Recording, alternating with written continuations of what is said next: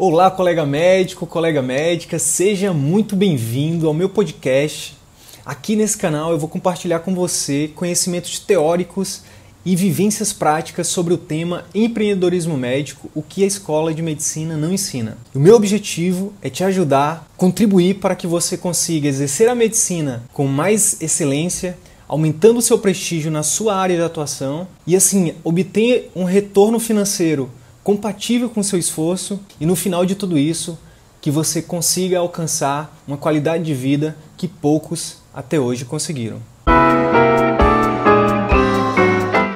Pessoal, então hoje eh, a gente vai falar sobre um tema específico, né, que é uma visão geral sobre os quatro passos de uma consulta que converte. Antes de falar dos quatro passos da consulta, eu quero falar de alguns mitos que são muito comuns quando a gente, quando a gente fala de habilidade de comunicação. Então, o primeiro mito é, cara, isso aí é tranquilo, isso aí eu já sei, isso aí eu já manjo e tal, eu, isso aí é bem de boa, isso aí eu tiro de letra.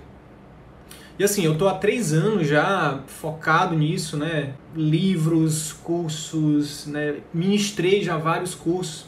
Essa semana passada eu fiz uma palestra sobre comunicação de má notícias. Na semana anterior fiz uma oficina sobre comunicação de má notícia. Na residência também treinei muito isso, é, com os residentes. E é sempre a mesma coisa, sempre existe o impacto né, na hora da prática. Então, durante a teoria, muitas vezes o aluno fica ali e tal, ah, isso é besteira, isso eu já sei e tal.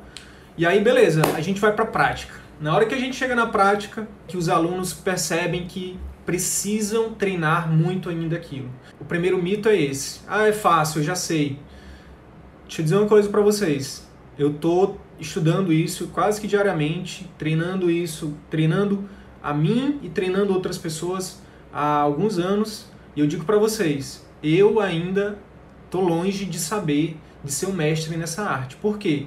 Porque, veja só, eu tenho quase 10 anos de formado, mas tempo de 6 anos de, de formação, né? Então eu tenho 16 anos de medicina quase, 15 anos. Como é que eu vou aprender de uma hora para outra o que eu não aprendi em 15 anos? Na verdade, no meu caso, foram 12 anos fazendo um atendimento de um jeito, e aí eu descobri que existe um novo jeito, e nos últimos três anos eu tô reaprendendo, né? Eu tenho que esquecer, na verdade, vários estudiosos falam isso, que para você aprender algo novo, você precisa esquecer algo velho. Como se fosse uma casa. Para você construir uma casa nova, você precisa destruir uma casa velha. Se você tem uma casa lá que está velha e você quer construir uma casa nova, não adianta você só pintar ali e fazer um negócio meia boca. Você tem que destruir, implodir aquela casa e começar do zero. E começar do zero com, com bases fortes, com um alicerce forte para você ter solidez. Então, você tem que entender que o fato de não ensinarem isso na faculdade nem na residência exige que a gente tenha um pouco de paciência então isso vale para os nossos alunos que estão aí. Paciência, pessoal, paciência. Não é, do, não é de uma hora para outra, não é da noite para o dia, tá? Então, assim, ó, uma dica prática é: você aprende uma técnica hoje, por exemplo, hoje a gente vai falar aqui sobre. Eu vou falar sobre escutar. O primeiro passo é escutar. Eu vou dar uma dica prática, né? Então você pega essa dica prática, né? Que o colega acabou de perguntar. Qual deve ser a, a postura corporal do médico ao receber o paciente? Então eu vou falar de cordialidade, né? E vou dar uma dica bônus aqui, que, que pouca gente faz, mas que faz uma diferença muito grande. Então o que é que você faz? Beleza, eu vou começar a atender amanhã. Antes de eu atender, eu falo para mim mesmo. Cara, hoje eu vou treinar aquela técnica de escuta, né? Eu vou fazer tal coisa. E durante uma semana você treina isso. Por quê? Vai ter dia que você vai fazer bem, vai ter dia que você vai fazer melhor. E quanto mais você treinar, maior a chance de você transformar isso no hábito. Então, hoje para mim já está mais automático algumas técnicas. Já outras eu preciso continuar aprendendo, porque é muita coisa, não é, não é pouca coisa não. Então, qual deve ser a postura corporal do médico ao receber o paciente? A postura, ela vai depender muito do, da tua relação médico-paciente com esse paciente novo. É um paciente novo? É um paciente que já é antigo? Por exemplo, eu tenho pacientes antigos que eu atendo e abraço. Né? Um paciente novo não. Eu já vou lá na porta, chamo pelo nome e aperto a mão dessa pessoa. Né? Já dou um sorriso cordial, chamo pelo nome e aperto a mão. Cara, se você fizer isso, já é um grande diferencial, tá? Mas eu vou falar um pouquinho de cordialidade depois, tá bom? A primeira coisa que a gente tem, tem que entender é que é que a gente tem que ter humildade para entender que é uma arte, é uma habilidade. E assim como qualquer outra habilidade, a gente precisa treinar. Né? Treinar, a gente precisa ter um arcabouço teórico e treinar na prática. Tá? É, isso é a base de, de qualquer habilidade para aprender, beleza? Então, primeiro mito eu já sei. Será mesmo que você já sabe? Na maioria das vezes, 99,9% das vezes, os colegas que dizem que sabem não sabem ainda. Ah, habilidade de comunicação é ser um médico bonzinho. Ah, ah, é passar a mão na cabeça do paciente. Ah, é fazer tudo que o paciente quer. Não é nada disso, tá, pessoal? Tá? Você pode, por exemplo, ser uma pessoa que tem uma personalidade mais séria, que não é de ficar fazendo brincadeira, que não é de ficar fazendo piada, ou enfim. Você pode ter uma postura séria né, e se comunicar de forma mais efetiva com seu paciente, tá? Por quê? Porque o que há por trás de, de uma comunicação médica efetiva são técnicas cientificamente comprovadas, tá? Cientificamente comprovadas. Eu trouxe aqui alguns livros, né? É um arcabouço teórico gigante, tá? Mas eu vou mostrar aqui alguns para vocês. Eu sempre vou indicar livro aqui. Eu, eu acho que não tem como você evoluir sem ler, sem estudar, tá? Sem teoria. A teoria não existe sem a prática e a prática não existe sem a teoria, tá bom? Então, o primeiro livro que eu recomendo é esse aqui, ó. Os Sete Passos da Consulta. A Consulta em Sete Passos. É de Vitor Ramos. Ele está liberado na internet, tá? Não é pirataria. O autor deixou liberado mesmo. A Consulta em Sete Passos. Aí procura lá. Vitor Ramos. Para quem está começando, esse é o primeiro livro, tá? Vamos lá. Eu quero me aprofundar um pouco mais. O segundo livro que eu indico é o único livro que eu encontrei de habilidade de comunicação é, de autores brasileiros, tá? Esse cara aqui, inclusive, ó, o Álvaro Jorge Madeiro Leite, eu conheci ele pessoalmente. Uma pessoa maravilhosa, maravilhosa. E é impressionante, né, pessoal? Quanto mais excelente é o profissional, mais humilde ele é. Já pararam para pensar nisso? Já pararam para perceber isso? Então, assim, geralmente as pessoas que são muito boas no que fazem, geralmente elas são pessoas gentis, elas são pessoas humildes, né? Elas são pessoas acessíveis. O professor Álvaro, ele deu uma aula que eu me apaixonei por ele. Ele deu uma aula sobre afeto, né? E deu uma aula também de como ele utiliza a literatura para ensinar pediatria, né, na, na graduação. Eu achei muito massa, assim. E aí eu fui, fui conversar com ele, enfim. Em breve, se tudo der certo, eu vou, ter um, eu vou publicar aqui uma entrevista que eu vou fazer com ele sobre comunicação médica em crianças. Inclusive, nesse livro aqui, tem um capítulo só de, de habilidade de comunicação com crianças, tem um capítulo só de habilidade de comunicação com adolescentes, com adultos e com idosos. Tá? Então é um livro indispensável para quem quer aprender habilidade de comunicação. Esse aqui, habilidade de comunicação com pacientes e famílias. Mas Sidney, eu quero me aprofundar mais ainda. Eu quero ser o cara da comunicação, eu quero seguir teus passos. Qual é o próximo livro? Ah, o, o livro para os Jedi é esse aqui, ó. Entrevista clínica. Eu cito muito ele no curso, né? no meu curso de comunicação, no, no CVM, no Círculo Virtuoso da Medicina. É um livro muito completo, né? Mas também é bem complexo, bem prolixo. Não é para iniciante, tá? E é um livro também que não serve apenas para médicos. Então, se você tiver alguém que é enfermeiro, qualquer outro profissional de saúde, ele também foi escrito para profissionais de saúde. Ele eu considero uma das maiores referências do mundo sobre habilidade de comunicação, que é o Francisco Carrió. Quem fez a revisão técnica dele foi uma colega médica de família, Marcela Doms. Né? Beleza, Sidney. Esses três é suficiente? Calma que tem a cereja do bolo. Medicina centrada na pessoa, tá? Que é da Maura Stewart e de Ian McEwen, que são os grandes nomes da, da minha especialidade médica, da medicina de família, tá? São autores canadenses, né? É, então aqui a gente tem autores portugueses, canadenses, espanhóis e brasileiros. Esses quatro livros, se você ler esses quatro livros e colocar 50% de cada um em prática, você vai para outro nível de relacionamento médico-paciente, tá? Vamos para o próximo mito aqui. O próximo mito é o seguinte: eu prefiro um médico que, que acerte o diagnóstico, que faça o tratamento bem feito, do que um médico que me trate bem. Eu já ouvi muito isso, inclusive de médicos. E o que eu respondo é: por que não você ter os dois? Por que, que você tem que escolher entre um médico que seja bom tecnicamente e um médico que te trate bem? Na minha opinião, eu quero, eu quero os dois, né? E é o mínimo que eu acho que a gente tem que oferecer para o nosso, nosso paciente. Os dois, a gente tem que tratar ele bem e a gente tem que é, ser bom tecnicamente, é, fazer um diagnóstico bem feito, fazer um tratamento bem feito, tá? Agora, o que pouca gente sabe é que para você acertar o diagnóstico, você precisa dessas habilidades, dessas técnicas de comunicação. Se você não sabe explorar de forma adequada, que é o segundo passo da consulta, você tem uma chance muito grande de cometer erros, né? Por exemplo, um dos vídeos que tem no meu canal lá da Cuidado Integral é assim: o cara chega na consulta e ele fala pro médico: "Ah, eu tô me coçando, tô com a coceira no corpo". E aí o médico já interrompe o paciente ali, já direciona e fala quando que começou, vai para onde, piora com o quê, melhora com o quê. E aí fecha um diagnóstico lá de, um, de uma urticária, de um processo alérgico, e aí acaba prescrevendo um antihistamínico e, e libera o paciente. Beleza, você escuta inicialmente, o paciente vai, vai fazer a, a primeira queixa dele, mas tem uma técnica que chama prevenção de demanda aditiva, que é simplesmente virar para o paciente e perguntar: Ok, senhor Fulano, ok, dona Cicrana, e além disso, a senhora tem mais alguma coisa que queira me falar hoje?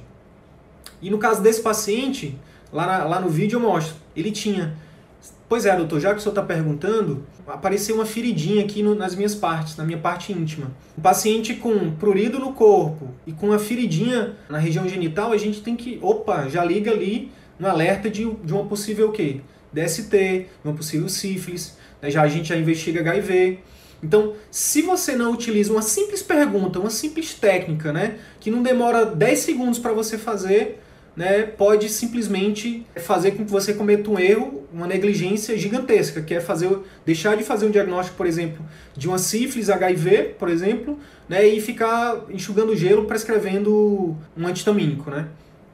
Então, não é só tratar bem o paciente, né, a comunicação médica efetiva, é realmente ser um profissional mais resolutivo. Esse é um dos mitos. O outro mito é, qual a importância disso aí, cara? O que realmente importa é, é a gente fechar o diagnóstico, cara. O que, que adianta ficar é, ouvindo o paciente, ficar perguntando qual é a preocupação dele? Qual é a importância disso? Então é o seguinte, não é importante. Será mesmo? Olha só, aqui mesmo no, no Carrió, no Entrevista Clínica, né, que eu acabei de mostrar para vocês, tem um estudo que eles mostraram que a taxa de adesão às terapias em Portugal, que é um país desenvolvido, que é um país menor do que o Brasil, né, que tem uma população muito menor, que tem historicamente um sistema de saúde muito mais evoluído do que o nosso, eles têm uma taxa de adesão à terapia que varia entre 25 a 50%. Ou seja, de cada 10 pacientes que recebem orientações e prescrições médicas, somente de 2 a 5 seguem as orientações. Quando a gente fala de mudança de estilo de vida, isso pode até diminuir, né? A mudança de, de, de hábitos, né? E o que é que os estudos mostram? Quando o profissional ele é treinado, quando ele passa por um processo onde ele treina essas habilidades, né? A escuta, o informar, né? Que, que eu, eu defini em quatro passos, né? Escuta, explorar, informar o diagnóstico e pactuar barra negociar o plano de cuidados. Então, fazer uma decisão compartilhada, né? Envolver o paciente no plano, por exemplo, informar de forma adequada sobre o diagnóstico.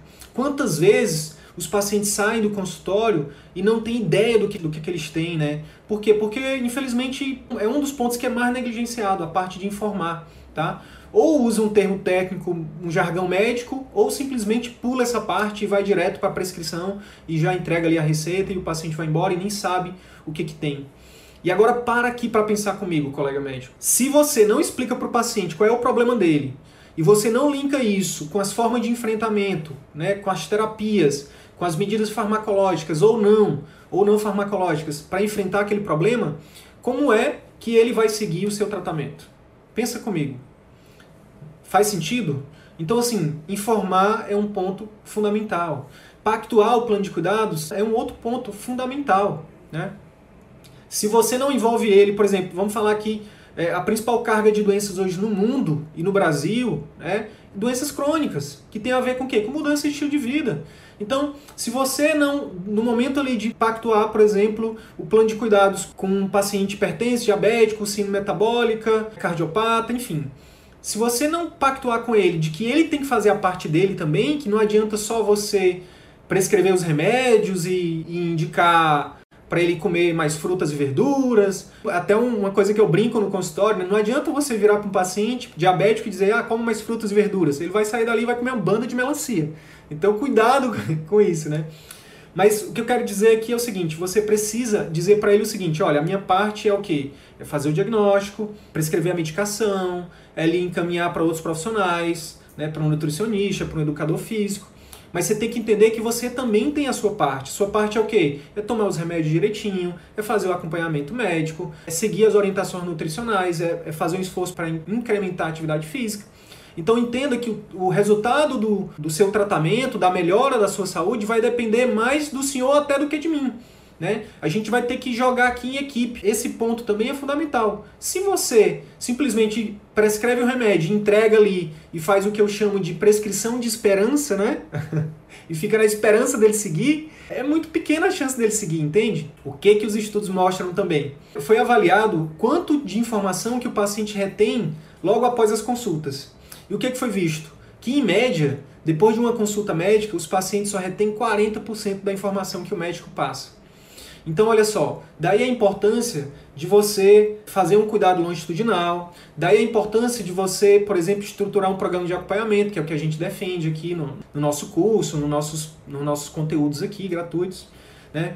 Porque se a gente só prescreve e fica só confiando do paciente fazer tudo sozinho, os estudos estão aí mostrando né, que na maioria das vezes ele não vai seguir. Quando a gente fala de atendimento particular, quando a gente fala de gerar resultado, da gente, quando a gente fala de que o seu sucesso depende do resultado do seu paciente, do sucesso do seu paciente, você precisa ver formas de fazer o seu paciente seguir as suas orientações. E uma das formas que a gente orienta, primeiro, é aprender essas técnicas aqui de habilidade de comunicação para gerar vínculo com ele, para gerar o efeitual nesse paciente, a gente vai falar um pouquinho mais disso, tá? Fica tranquilo. De fazer todos esses passos, de escutar, de explorar, de informar de forma adequada, de empoderar, de pactuar o plano de cuidados. Depois disso, você tem que também ver formas de, de aumentar a probabilidade dele seguir. E aí a gente recomenda um programa de acompanhamento, tá? Por quê? Isso aumenta a chance dele seguir. Estudos já mostraram que quando o paciente ele tem um, um acompanhamento, mesmo que seja remoto, né? Você coloca sua secretária para fazer uma ligação, ou você liga uma vez por semana para o seu paciente, os estudos mostram que isso aumentou drasticamente a adesão às terapias. Sai daquela, daquele patamar de 25% a 50% para 75%, 80%. E um, um dos casos reais que a gente tem, que está monitorado, que é, um, é empírico, né, claro, é o do Arthur, do meu parceiro. O Arthur, no programa de acompanhamento dele, de emagrecimento, ele tem uma taxa de adesão de cerca de 80%. Ou seja, de 10 pacientes que fecham o programa de acompanhamento com ele, 80% vão até o final e eles têm resultado. Se o paciente tem resultado e ele recebe esse acompanhamento, resultado e relacionamento, lembra, é tudo que a gente defende aqui. Você precisa gerar resultados, ou seja, não adianta você realmente gerar um relacionamento muito bom se isso não gerar também um resultado para o seu paciente. Se o seu paciente melhorou daquele problema e durante esse processo você se relacionou com ele, ele gostou de você, cara, ele vai pagar um valor mais alto, por isso vai pagar sorrindo, com um sorriso de orelha a orelha. E mais importante do que isso, ele vai se transformar na principal e mais importante e talvez maior, mais duradoura ferramenta de marketing que existe, que é propaganda boca a boca. É o marketing boca a boca. Ele vai espalhar para os quatro cantos. Meu Deus, esse médico, essa médica é maravilhosa. É, além de me escutar, além de me tratar bem na consulta, ela ainda me liga de vez em quando, a equipe dela me assessora direto, né, ela é um amor, eu melhorei disso, eu melhorei daquilo. Porque pouca gente faz isso, pouquíssimas pessoas fazem isso. Então, se você faz, você já se diferencia da maioria. Isso é uma das coisas que a gente fala muito aqui. Hoje a gente está vendo aí, né, com as redes sociais e tal, com a internet, um boom muito grande de cursos de marketing de gestão de clínica.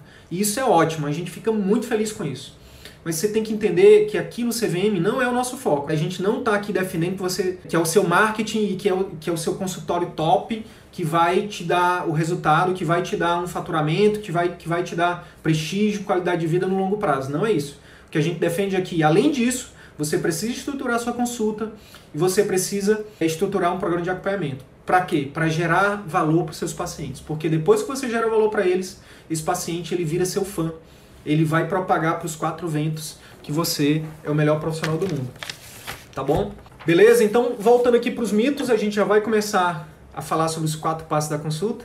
Mas um outro mito muito comum é: esse negócio aí a gente aprende em casa. Esse negócio aí de se comunicar com o paciente, isso aí a gente aprende em casa. Isso vai do caráter. Se, o cara não aprendeu em casa, se a pessoa não aprendeu com o pai, com a mãe, não vai aprender nunca. Pau que nasce torto nunca se direita. Então, assim, ó, cuidado com essas crenças, viu, pessoal? Cuidado com essas frasezinhas, né? Tem um mentor meu de criatividade que ele fala assim, ó, existem alguns provérbios que atrasam a humanidade tipo, dinheiro não traz felicidade, sou pobre, mas sou feliz. Cuidado com esses ditados, né? Porque esses ditados aí, eles podem acabar entrando no seu subconsciente e fazer com que você acredite nisso. E eu quero te dizer o seguinte: não é em casa que você vai aprender a se comunicar de forma efetiva. Você não vai aprender, por exemplo, a fazer uma, uma resposta avaliativa, você não vai aprender a, a, delimitar motivos da consulta, você não vai aprender empatia. Você pode até aprender, mas não de forma técnica. E eu quero dizer para você o seguinte, que tem técnica. Não é só querer ser bonzinho, sorrir, chamar o paciente pelo nome, abraçar. Não, isso aí só é a ponta do iceberg, tá? Tem muito mais técnica por trás disso, tá bom? Um efeito colateral, pessoal, de aprender a habilidade de comunicação médico-paciente é que a gente aprende também a se comunicar com todas as outras pessoas. Porque não é diferente você aprender a se comunicar com seu paciente de você se comunicar com a sua esposa, com seu marido, com seus filhos, com seus colegas de trabalho. Cuidado com o ego. Cuidado com o ego. Eu gravei um áudio essa semana lá no meu canal do, tele, do Telegram. Se você não tá lá, manda um direct para mim depois, tá? Que eu mando o link para você, é, gra é, gratuito, tá? E toda, todo dia, basicamente, eu tô mandando áudio lá e conteúdos, enfim. Manda um direct que eu, que eu, te, que eu te adiciono lá, que eu te mando o link para você entrar. O que, que eu falei lá no canal do Telegram? Eu falei, cuidado com seu ego. Por quê? O nosso ego ele é muito bom em nos auto-sabotar. Ele vai dizer assim, não, tu já sabe, tu já tá safo nisso. Só que não, gente. E muitas vezes a gente cai nessa armadilha e a gente acaba, o quê? Ficando para trás. E aí eu disse pro, pro, pro pessoal lá o seguinte, que os grandes mestres, o mestre de verdade é aquele que nunca para de aprender. E para você aprender algo novo, você precisa aceitar que você não sabe. E isso dói, isso fere o ego, entendeu? É muito doloroso você parar e pensar, caramba, eu preciso realmente aprender muita coisa. Mas olha, não é de hoje não que essa mentalidade ela existe. Né? Um grande filósofo já disse, né? um dos caras mais estudiosos da época dele disse, só sei que nada sei. E é isso. Quanto mais você estuda, mais você percebe que você sabe pouco, né? E quanto mais você conhece pessoas de sucesso, pessoas bem-sucedidas, pessoas felizes, pessoas que estão em outro nível de jogo, né? Que estão impactando muitas pessoas, que estão no nível de jogo muito alto, né? Que são referências em suas respectivas áreas. Quando você se aproxima delas, você, você consegue enxergar que ela tem um mindset, uma mentalidade de pessoa que está sempre aprendendo. Se você for parar para pensar, é, é como uma criança é. A criança ela é sempre curiosa, ela, ela não tem vergonha de perguntar, ela não tem vergonha de dizer que não sabe, ela não tem vergonha de, de pesquisar, ela não tem vergonha de perguntar. E a gente vai ficando adulto, a gente vai ficando bloqueado, né? A gente vai ficando com vergonha. Poxa, e se eu disser que não sei? O que, que vão pensar de mim? Só que quando você se retrai, quando você não pergunta, você já está ficando para trás. Quando você não se expõe, você está ficando para trás. O teu ego está te dominando, ele está te paralisando e você não cresce tá? Então, cuidado com seu ego. Cuidado. E na medicina isso é muito sério, porque os egos na medicina são inflados, né? E é por isso que, infelizmente, 85% dos médicos estão trabalhando muito, ganhando pouco e frustrados na profissão. E se você for atrás dos médicos mais bem-sucedidos, você vai encontrar essa mentalidade neles. Vocês vão ver que são pessoas que estão estudando todo dia, que não tem vergonha de dizer que não sabe, Inclusive, é uma dica que eu sempre dei para os meus alunos. Cara, quando vocês se formarem e vocês forem receber estudantes, internos, residentes, no primeiro dia já vira para eles e fala assim, ó, deixa eu te falar uma coisa, eu não sei tudo, tá? Pode perguntar, mas quando eu não souber, eu vou dizer que não sei, a gente vai aprender junto. Pronto, acabou, você tira um peso gigante das suas costas, entendeu? Por quê? Porque a partir daquele momento ali, o, o, estudante que muitas vezes fica querendo te testar, que iria querer te testar, já acaba com aquilo, já você já quebrou aquela aquela barreira entre vocês e ele vai te ver como uma pessoa próxima dele, tá bom? Bem, para finalizar, isso aqui não é um mito, na verdade é só uma constatação. Tem um vídeo também que eu gravei sobre isso. Para você que acha que a habilidade de comunicação, que a comunicação médico-paciente não é importante, dá um Google aí, pesquisa qual é a principal habilidade do médico do futuro. Você vai ver uma série de vídeos, você vai ver uma série de artigos, você vai ver uma série de literatura. Inclusive você vai ver um vídeo meu que eu gravei lá que eu defendo, né, baseado em várias literaturas mundiais, que a habilidade de comunicação, ou seja, o relacionamento médico-paciente, é a principal habilidade do médico do futuro. Por quê? Porque o relacionamento e a comunicação médica, ela jamais, ou pelo menos vai demorar muitos séculos ainda para ser substituída pelos softwares, pelos hardwares, pela inteligência artificial, tá bom? Então, se você ainda não domina essa arte, você está perdendo tempo e dinheiro né? E está deixando de se diferenciar. Beleza, dito isso, agora a gente vai para uma visão geral dos quatro passos da consulta. Primeiro, por que quatro passos da consulta, Sidney? De onde veio isso? Gente, veio do seguinte: veio de três anos de pesquisa intensa. Primeiro, eu estava lá na residência como preceptor, na, na residência de medicina de família, e eu vi, é, eu não sei se vocês já assistiram Pica-Pau, é da época de vocês. Tinha um episódio do Pica-Pau em que tinha uma fonte da juventude, em que o Zé Corubu ele enganava as pessoas, né? Onde entrava um, um, um pica-pau velhinho de um lado, e aí ele dava um jeito lá, dava um migué e saía um pica-pau bem novinho do outro lado. Acontecia uma transformação, né? Naquela fonte da juventude, naquele episódio. Então, eu consegui ver na preceptoria de, da residência uma transformação muito rápida na forma de atendimento, né? até muitas vezes nos valores do médico, de antes e depois do módulo de habilidade de comunicação. Eu vi aquilo ali, aquilo me impactou. Eu disse: minha nossa, é isso que falta para medicina. Desde sempre, uma coisa que me incomodava na medicina né, era como os médicos tratavam a minha família. Né? Isso era uma dor muito grande para mim. Quando eu vi o poder dessa habilidade, eu disse: meu Deus, é isso. É isso que eu vou mergulhar de cabeça. É isso que falta para as pessoas terem um atendimento mais efetivo, né? Efetivo e afetivo, né? Estou falando aqui de 2016 para 2017, né? De lá para cá eu tenho mergulhado de cabeça nessa parada, nesse tema. E aí eu já li uh, alguns livros, acho que em cinco ou seis, mais ou menos, alguns mais de uma vez. Estruturei um curso um curso presencial e depois lancei um curso online e esse curso online ele foi incorporado agora no nosso curso de empreendedorismo médico como um dos módulos, né, como a consulta que converte.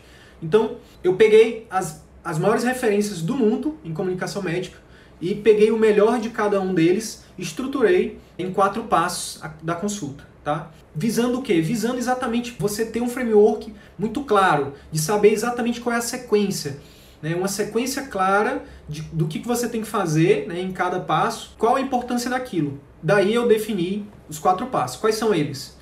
Primeiro passo, escutar. E tem que ser nessa sequência, tá, gente? Primeiro você escuta. Segundo, você explora. É, explorar o quê? Explorar as queixas do paciente, explorar o próprio paciente, né? fazer uma medicina centrada na pessoa, explorar os contextos de vida dessa pessoa, né?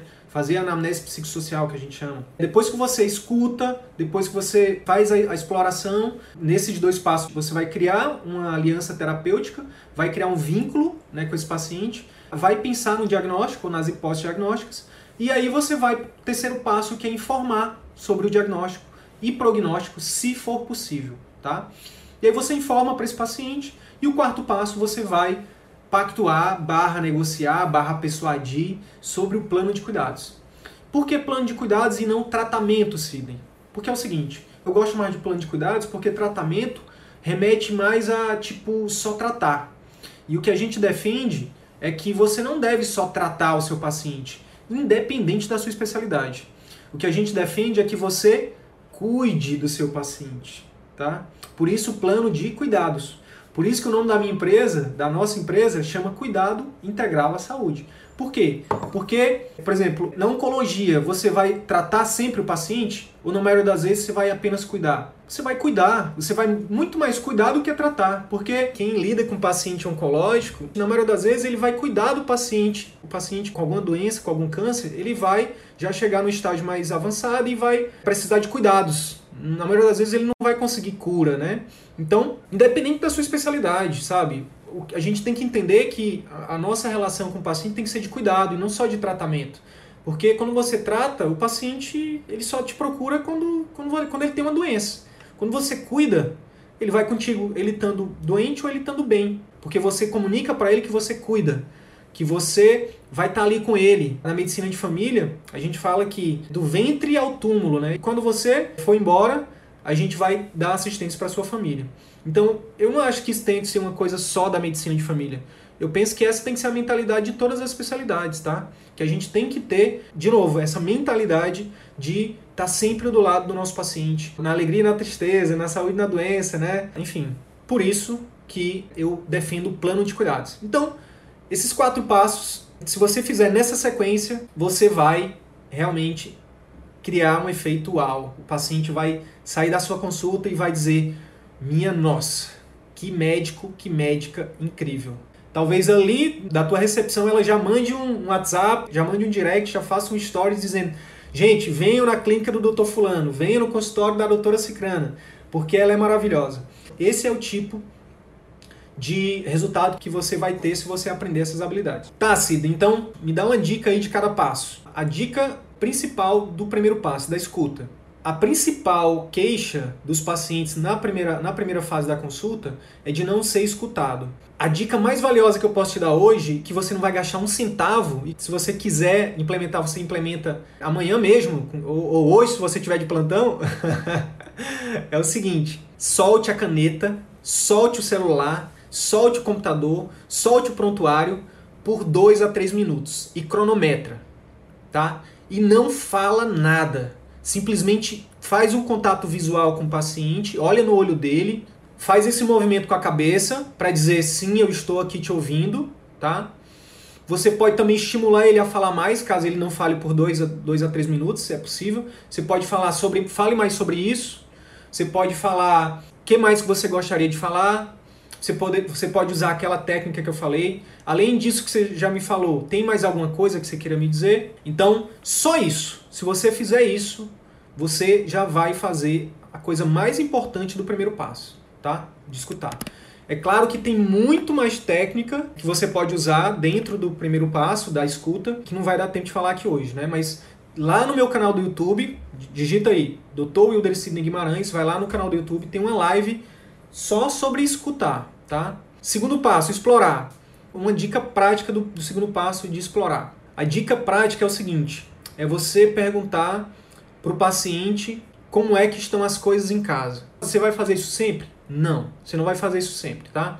Você vai fazer isso quando for um paciente que ele vai chegar com uma queixa qualquer mas você vai ver durante a escuta, você vai perceber na linguagem corporal dele que ele está ansioso, que ele está ansiosa, que está inquieto, os sintomas estão meio difusos, você não conseguiu ter uma, uma clareza sobre o diagnóstico, ou então que a pessoa está nitidamente está abalada né, psicologicamente. Você faz essa perguntinha: como é que estão as coisas em casa? E aí, se realmente tiver alguma coisa psicológica, né, de fundo, né? Então, por exemplo, vamos lá, vou dar um exemplo de um gastro. A gente sabe que já está documentado aí na literatura que muitos problemas de dispepsia estão relacionados a questões emocionais, né? A estresse, a ansiedade, enfim.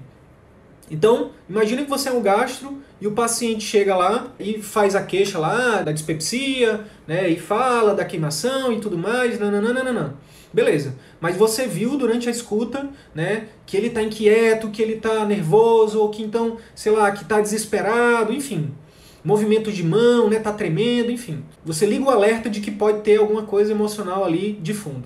E aí você pergunta para ele: Entendi, dona fulana, seu fulano, né? E chama a pessoa sempre pelo nome, né? Sempre com adjetivo de com um pronome pessoal, né, para demonstrar respeito. E aí você pergunta: "Deixa eu lhe perguntar uma coisa, como é que estão as coisas em casa?"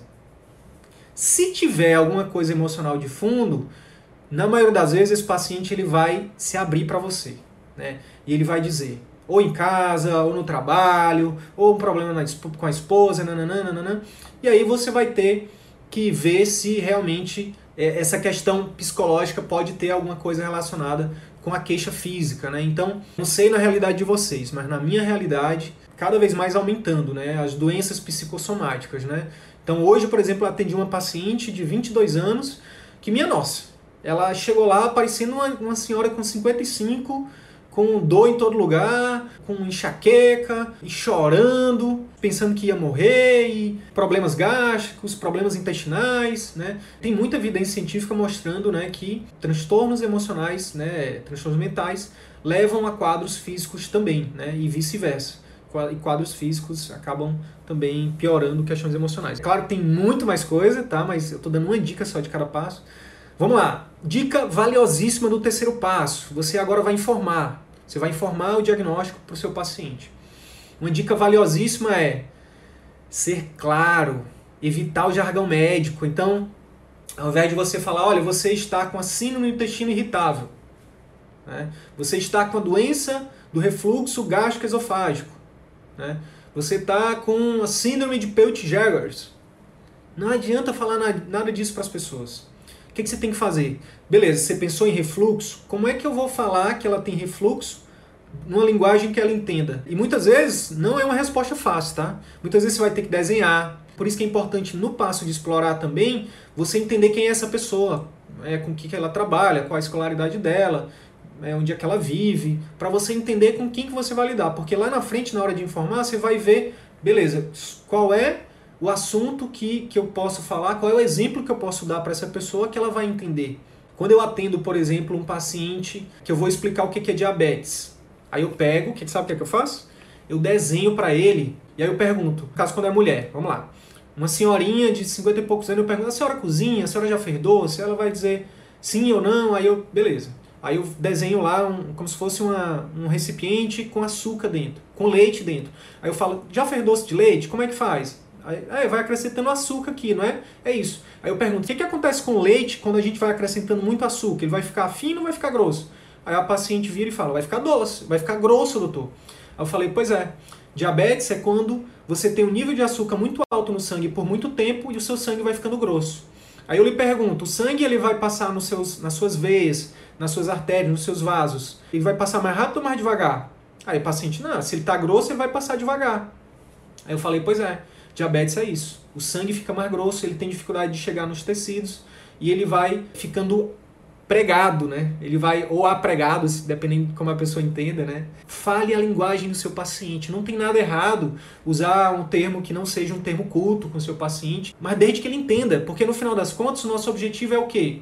Que a comunicação se estabeleça, é que ele entenda. Olha só, quando eu mostro para ele que o açúcar no sangue alto deixa o sangue dele grosso, que o sangue grosso faz com que o sangue não circule, não chegue lá nos tecidos e se não chega nos tecidos, o sangue leva oxigênio e se não, não tem oxigênio as células morrem. Se as células morrem, ele vai ter problema. Isso vale para o coração, vale para o rim, vale para o olho, vale para as pernas. Aí eu explico, faço todo esse trajeto. Aí eu pergunto, a senhora entendeu? O senhor entendeu? E aí a pessoa vai dizer sim ou não. E aí, quando eu vou escrever a receita, eu falo: Senhora, o senhor poderia me dizer com as suas palavras o que, que a senhora entendeu do que eu falei? E aí eu vou confirmar realmente se a comunicação foi estabelecida. E aí, na maioria das vezes, o que é que eu vejo? A pessoa não lembrou. Ela não lembra. E aí, quando eu dou essa oportunidade para ela, eu faço duas coisas. Eu mostro para ela que eu entendi, que eu ouvi ela, e eu também, com isso, eu aprendo eu vejo se realmente ela conseguiu salvar ali o que eu, a mensagem que eu quis passar. Beleza? Então evite o jargão médico, né? Fale de uma maneira que ela entenda, use exemplos, né? A técnica chama de exemplificação, tá bom?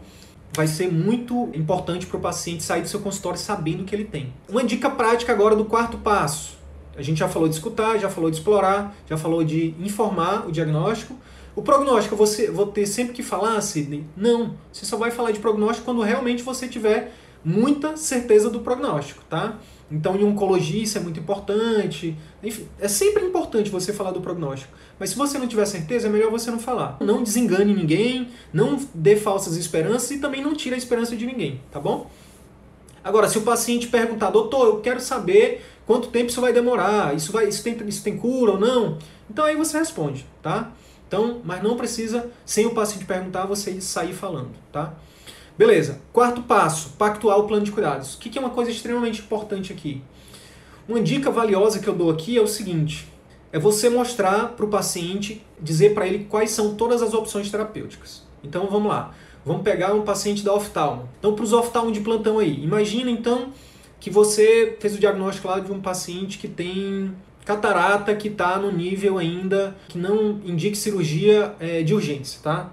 Então, o paciente ainda pode esperar um tempo. Para esse paciente, você vai dizer o seguinte: a partir do momento que você explicou para ela, olha, que você tem uma catarata de não sei quantos graus, e aí explica para ela, desenha lá, mostra lá o cristalino, embaçado, nananã. Entendeu, dona Maria, seu, seu, seu Joaquim, seu, seu Manuel, seu Jorge, enfim. Entendi, doutor, beleza. Então, quais são as formas de resolver esse problema, dona Maria, seu José? A gente tem tais, tais formas. A gente pode operar aqui, a gente pode usar um colírio, a gente pode usar um remédio, a gente pode. Não, não, não, não, não. Então você vai dar todas as opções. Dê as opções para o paciente. Não imponha as opções terapêuticas para o seu paciente. Por quê? Porque quando você impõe, na parte de escutar, você criou vínculo, você já criou uma conexão, já criou uma, uma aliança terapêutica. O paciente já. Quando você escutou, o paciente já. Essa médica é diferente.